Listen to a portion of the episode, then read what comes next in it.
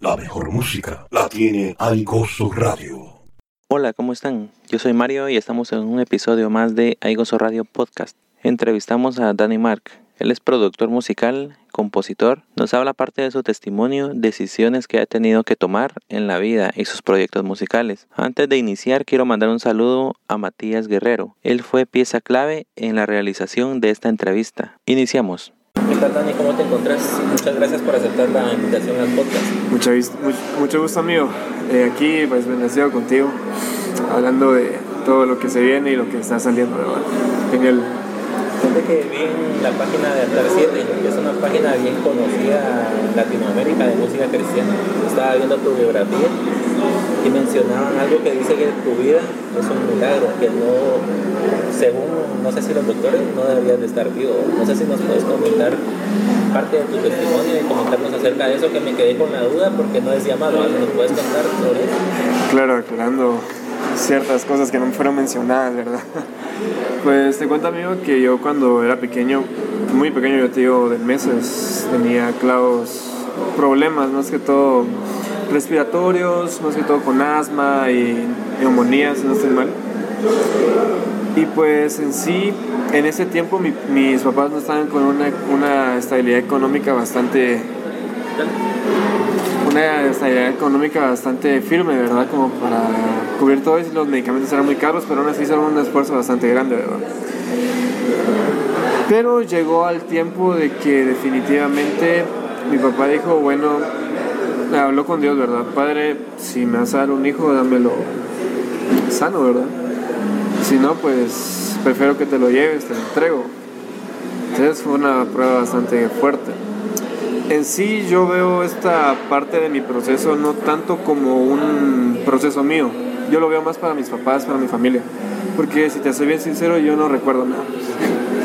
Literalmente solo fue un instrumento de Dios para que mis padres fortalecieran su fe. Así lo veo más que todo. Pero sí no debería estar vivo. Y pues después de mi papá le, tiró la medicina y le, oró de esa manera con Dios. Eh, tuve una recaída, terminé en el hospital. Y después de cierto tiempo fue cuando me recuperé. Y cuando me recuperé, wow, era el niño más sano del hospital, andaba corriendo, molestando con las enfermeras y todo. Fue un milagro. Mis papás estuvieron así sorprendidos de todo lo que pasó. Y según el doctor, o no iba a estar vivo o si no iba a estar toda mi vida junto a un tubo de oxígeno, ¿verdad? Y pues gracias a Dios no es así. Practiqué deportes, no tuve problemas de asma así consecuentes, ¿verdad? Y hasta toqué trompeta, algo que jamás iba a ser una persona con asma. Entonces ese fue el milagro que hizo Dios en mi vida. Eh, o sea, tus papás en ese tiempo eran cristianos. Sí. Siempre fueron cristianos. ¿Cuándo fue el momento cuando vos ya, porque bueno, creo que todos pasamos por eso, también nacemos en la familia cristiana, pero como que no lo tomamos en serio. llega un momento en la vida en el que ya tenemos una experiencia personal. ¿Cómo fue, qué momento de tu vida y cómo fue esa experiencia que tuviste? Claro, en, en sí siempre tuve esa certeza de que Dios existe, Dios siempre estuvo en mi vida. Eh, literal mi mamá me dormía leyendo la Biblia o sea, siempre fui un niño bastante atraído al Evangelio, ¿verdad? Pero en sí, más que todo, cuando yo decidí en sí seguir a Dios, eh, se vio más por la parte de mi adolescencia, cuando decidí dedicarme a la música.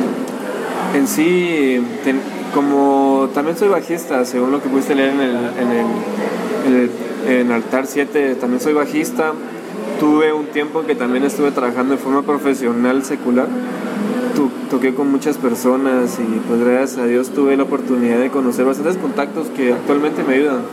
Todo, lo todo fue para bien al final de cuentas, ¿verdad? Pero sí vi esa parte de que pude haberme dedicado al medio secular, pero sentí de parte de Dios seguirlo, dedicarle mi vida y en sí hasta dejé la carrera universitaria que estaba, que, que, estaba cursando en ese tiempo. Fue cuando dije, bueno, me voy a entregar a Dios, me voy a entregar a su servicio, pues voy a hacerlo de forma profesional. Porque yo siempre he sido de la, de la forma de pensar que si algo es para Dios hay que hacerlo así perfecto, ¿verdad? O si no es perfecto, lo más perfecto posible. Entonces, eh, llevaba un, año en, de, la Universidad de Ingeniería en Sistemas. Y cabal fue cuando decidí dejar la universidad y dedicarme a la música por completo. Estudié producción en línea en, bastantes universidades, más que todo en España, como Point Blank, como Microfusa en España, en Londres. Y pues gracias a Dios, ahorita fue cuando Dios dijo, bueno, sacar el proyecto, pues ya es tiempo, ¿verdad? Ya fue bastante tiempo de espera, fueron cuatro años. En el lapsus en el que me salí de la universidad a lo que estoy sacando ahorita.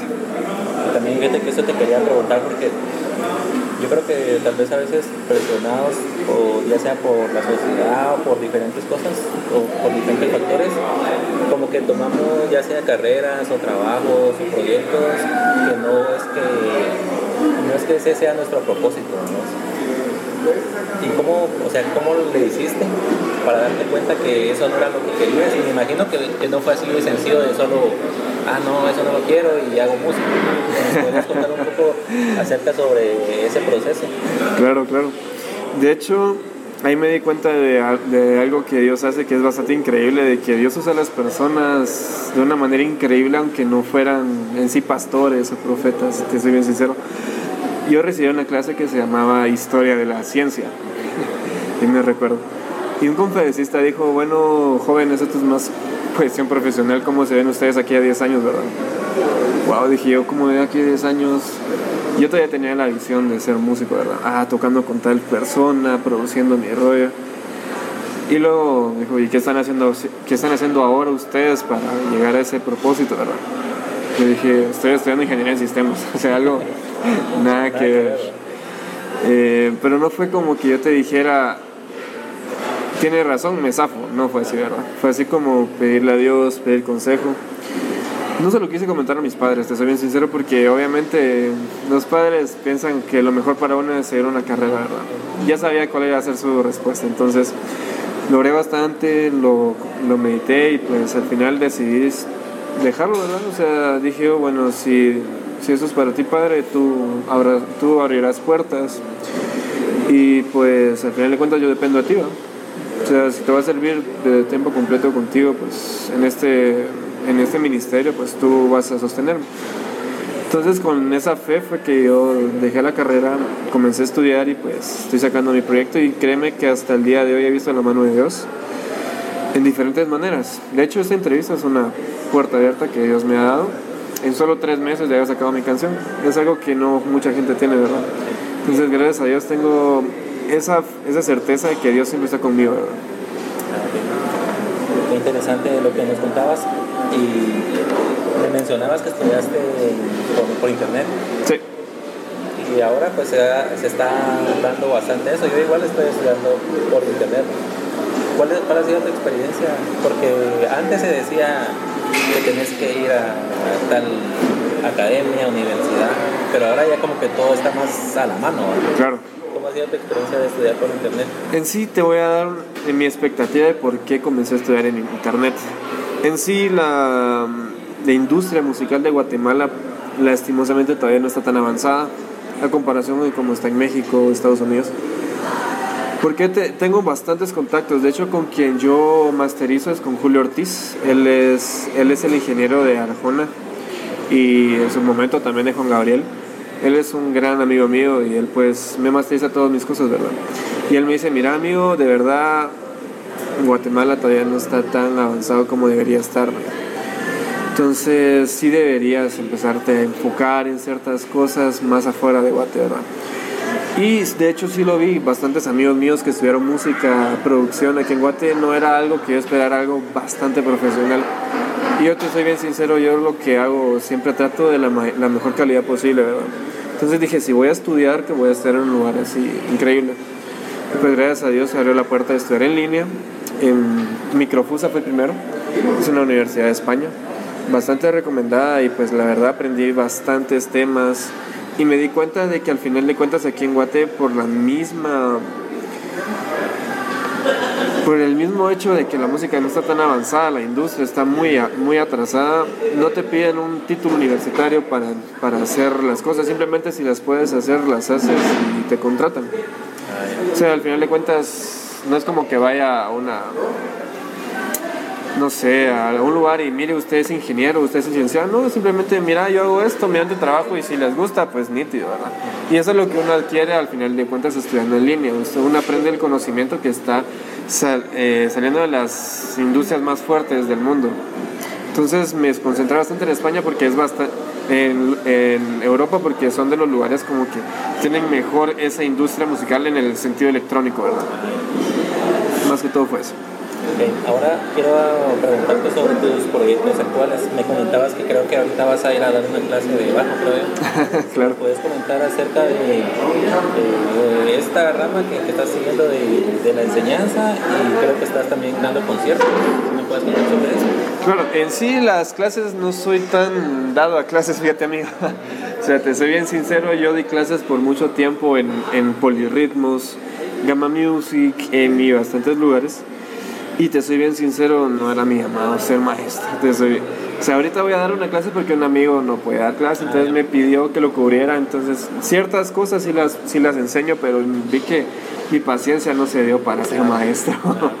en literal. Pero sí doy en, en, la en parte de abajo, ¿verdad? En la parte de, de producción, fíjate que tengo esa, más, esa facilidad. O sea, sí doy clases de producción de, de música electrónica pero no es que yo te diga que me dedique a eso, solo es para gente específica que me pide, entonces es como, bueno, ven, te cobro tanto y ven a recibir clases.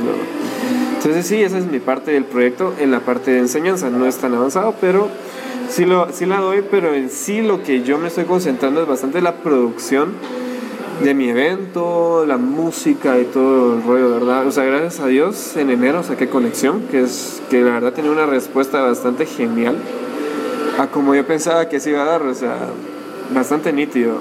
Y pues ahorita, gracias a Dios, ya voy a sacar la siguiente canción, que es un remix de una canción de Elevation Worship, se llama Do It Again. Todo el mundo lo ha escuchado, pero el remix tiene un color bastante distinto y se centra bastante en el nuevo estilo que estoy innovando, que se llama Electro Worship. El Electro Worship, ¿cómo lo vio? Más que todo es worship pero te has dado cuenta que la música actual tiene bastantes sintetizadores, sonidos electrónicos y todo, ¿verdad? Pero es más marcado lo electrónico, es bastante evidente a veces. Y, te, y lo chilero de la electrónica es que puedes transmitir tan fácil lo que sentís por medio de unas notas, de un sonido, como es más manejable, ¿verdad? Entonces, en este estilo estoy innovando en la parte de que voy a transmitir el amor de Dios de una manera distinta, por medio de un DJ, cosa que jamás se ha hecho. Y pues primero Dios, hemos estar dando esto, ¿verdad? ¿Y cómo es que das tus conciertos? ¿Con consola y como músico? Fíjate que en sí, por mi precedente musical, nunca me vi estar atrás de una mezcladora. Porque en sí hay DJs que no saben nada de música y pues yo quería ser el DJ distinto, ¿verdad? Entonces mis presentaciones hacen sí, la mezcladora obviamente para sacar las canciones. Eh, un sintetizador a un lado, mi controlador MIDI, un teclado a otro lado, mi Keita en un lado, eh, mi bajo, mi guitarra y simplemente, y, mi compu, ¿verdad? Y más que todo presentar las canciones en vivo, si yo tocando las canciones y partes con la mezcladora, partes con mis sintetizadores, entonces para que se sienta más real la convivencia y que la gente pueda tener esa conexión no solo entre un DJ que salta, sino que también alguien que puede transmitir aparte, eh, a, a través de un instrumento, ¿verdad? Ah, ya, qué interesante. Ahora quiero preguntarte sobre eh, tu canción Conexión. Esa fue la que sacaste hace un par de meses, me estabas comentando. ¿Qué nos puedes decir sobre la letra, cómo fue que nació y, algo que nos quieres contar sobre tu canción? En sí, esta canción nació cuando yo, bueno, yo asisto a vida real y a intimidad con Dios. Y ya asistía bastante a, una, a un servicio de jóvenes que se llama Conexión, de hecho. Pero no fue por eso que se creó, sino que en, eso, en ese tiempo fue que se creó y creo que de ahí tomé la, el nombre, porque me gustó bastante y pues la verdad fue... Conexión ha sido una gran bendición para mí, pues quería ser parte de eso. Tiene una historia bastante extensa esa canción, pero voy a ser bastante breve. Eh, intenté meter la canción a la iglesia, pero no se pudo, entonces dije, devuélveme la canción, va, yo la voy a sacar, ¿verdad? Entonces la letra en sí no la hice yo, sino que la hizo eh, Samuel Suárez. Él se hace llamar El Suavo, es un nombre artístico. Él es el nieto de los voceros de Cristo. Él es mi brother, brother, mi compadre, ¿verdad? Y con él es con quien más trabajo las letras. O sea, yo le doy las ideas, él las elabora, escucho la letra, le digo, mira, cambiamos esto por esto, ya meto ciertas frases y todo. Digamos que un 80% la hace él y yo un 20%. Y la música sí, full, la hago yo, todos los sonidos todo, solo la masterización se la mando a Julio Ortiz allá a México para tener un sonido más fino, ¿verdad? Más profesional. Y pues así es como se elaboró la canción. Pero en sí, la, como te digo, yo soy el que hago las ideas principales. No es como que él haga la letra y él haga sus, sus vivencias en sus canciones. No, nada que ver.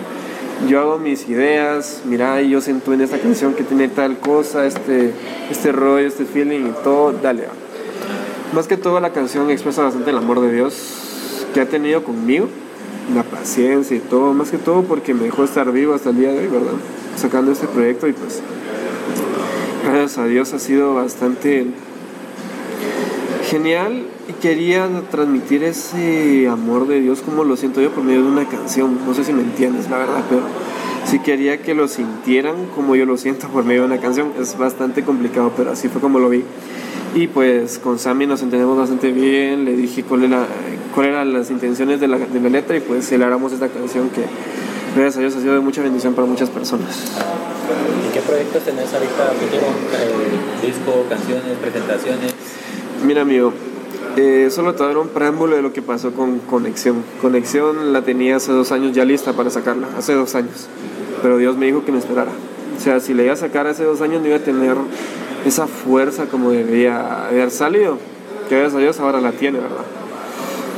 Te digo, sufrió muchos cambios esa canción, pero en esos dos años de espera, no, no, no solo fue, bueno, ya tengo la canción, me espero dos años, o sea, literal, hay casi siete canciones esperando salir, ¿verdad? Gracias a Dios.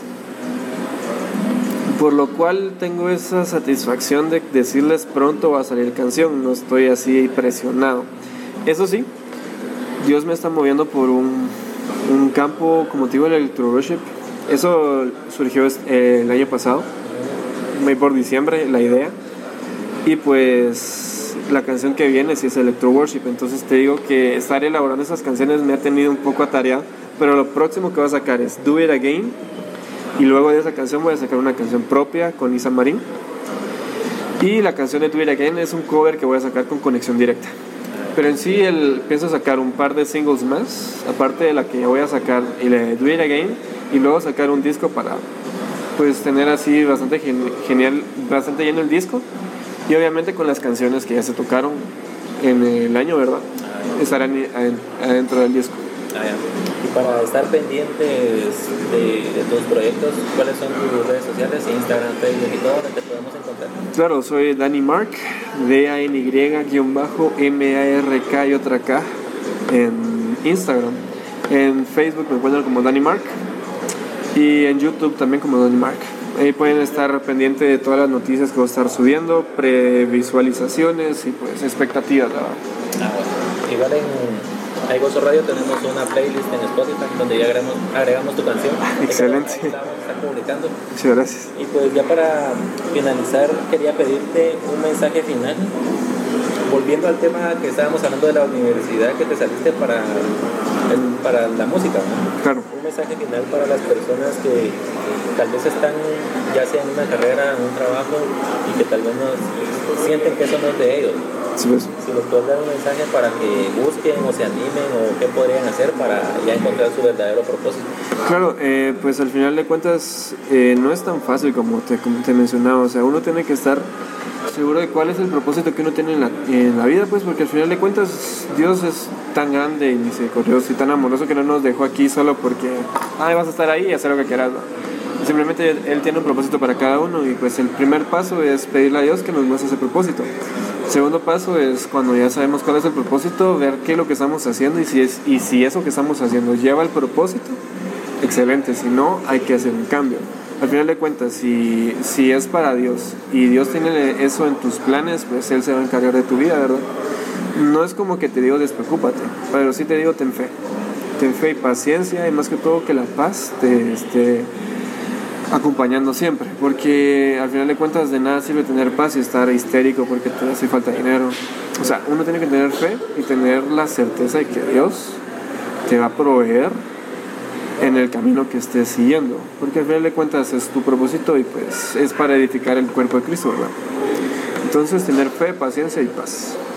Muchas gracias, Dani Mar, por esta entrevista. Claro, un gustazo. Estamos seguros que este contenido es de impacto en tu vida. Visita aigosoradio.com y escucha este programa en Spotify, iTunes, Google y todas las plataformas de podcast. Esperamos tus comentarios y valoraciones con 5 estrellas en iTunes. Esto es Aigoso Radio Podcast. Una variedad musical, programas de impacto y más. 24 horas, 7 días de bendición y gozo. Aigoso Radio.